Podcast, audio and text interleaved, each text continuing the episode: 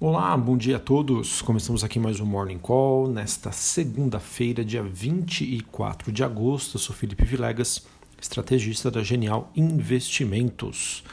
Bom, eh, a gente começa aí mais uma semana com um otimismo eh, quando a gente olha para os mercados globais que operam em tom positivo, liderado aí pelas altas das principais bolsas. As bolsas na Europa e o S&P Futuro que avançam após um sinal de progresso nos tratamentos contra o coronavírus e também ah, uma melhora nas relações entre os Estados Unidos e a China. Inclusive, um dos destaques foram as ações em Hong Kong que ganharam com a ajuda aí do rally de alta do WeChat e da Tencent. É, perdão, né, do, do WeChat que pertence à Tencent. Pessoas familiarizadas, de acordo com a Bloomberg, disseram que o presidente Donald Trump está tentando tranquilizar as empresas americanas de que ainda podem fazer negócios com os aplicativos de mensagens na China, no caso o WeChat. E isso foi um dos principais motivos dessa forte alta. Além disso, no final de semana, eh, Donald Trump também disse que um tratamento eh, de coronavírus envolvendo plasma sanguíneo de pacientes recuperados deve ser expandido.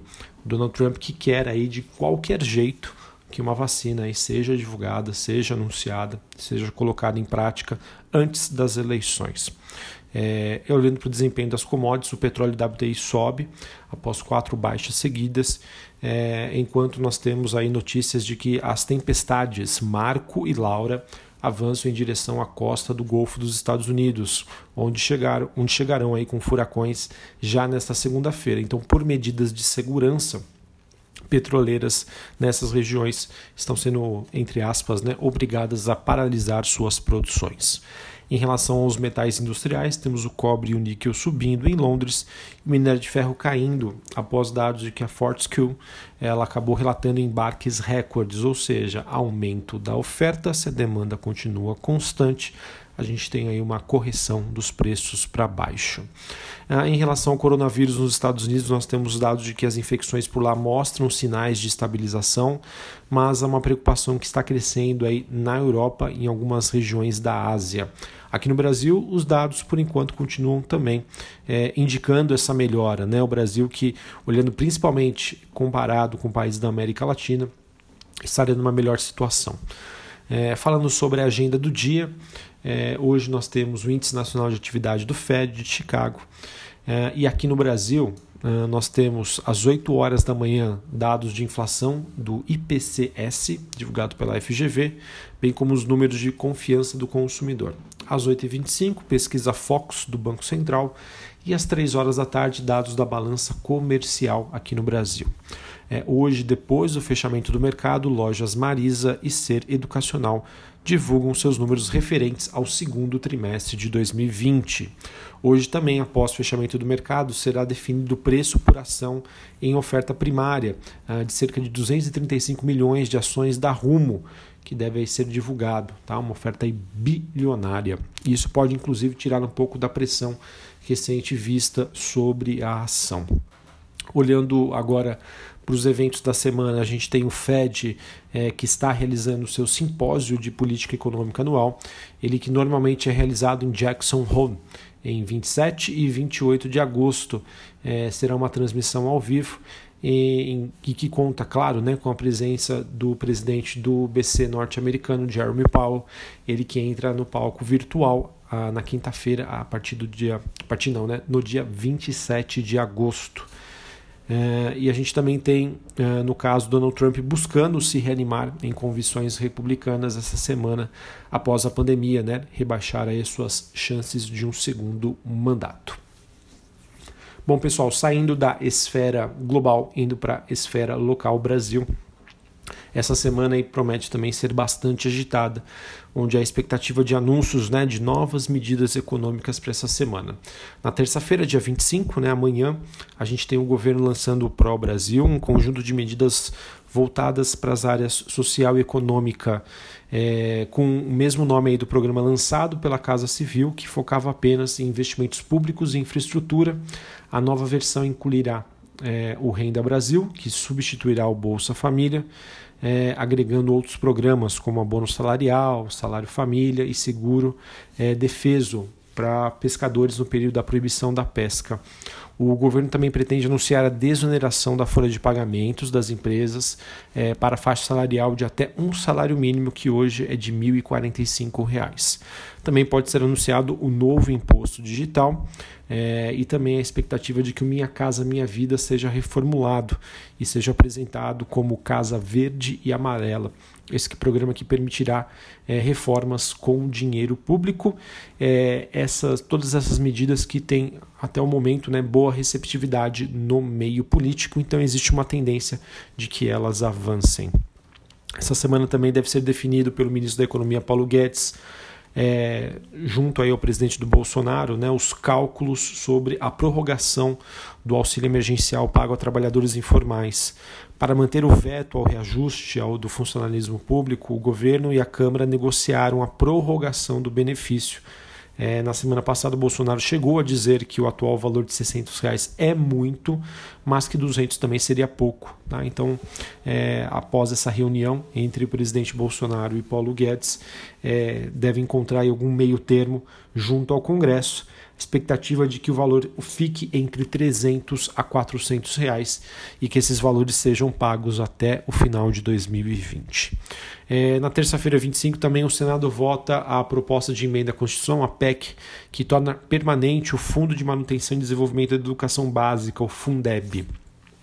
A expectativa é de uma aprovação e promulgação do mesmo, ok? Uh, deixa eu ver, acho que essas eram as principais notícias, tá? Em termos de agenda.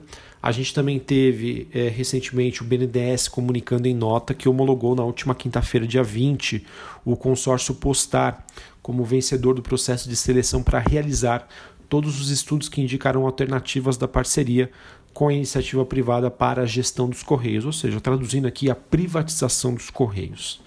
É, então vamos ver aí como é que isso avança.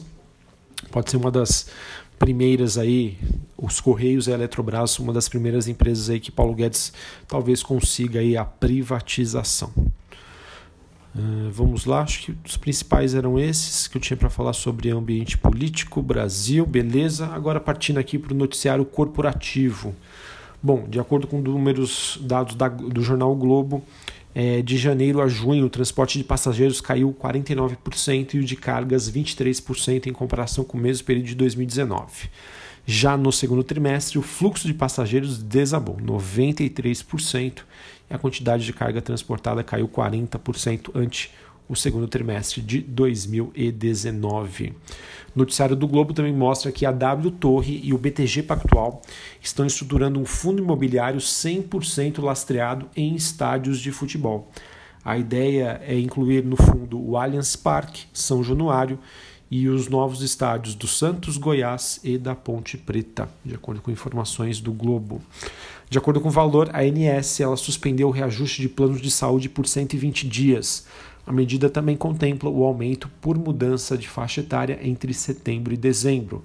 Então, notícias, é, empresas que podem ser impactadas: Notre Dame Intermédica, Rapvida, Sul América, Sula 11 e Qualicorp.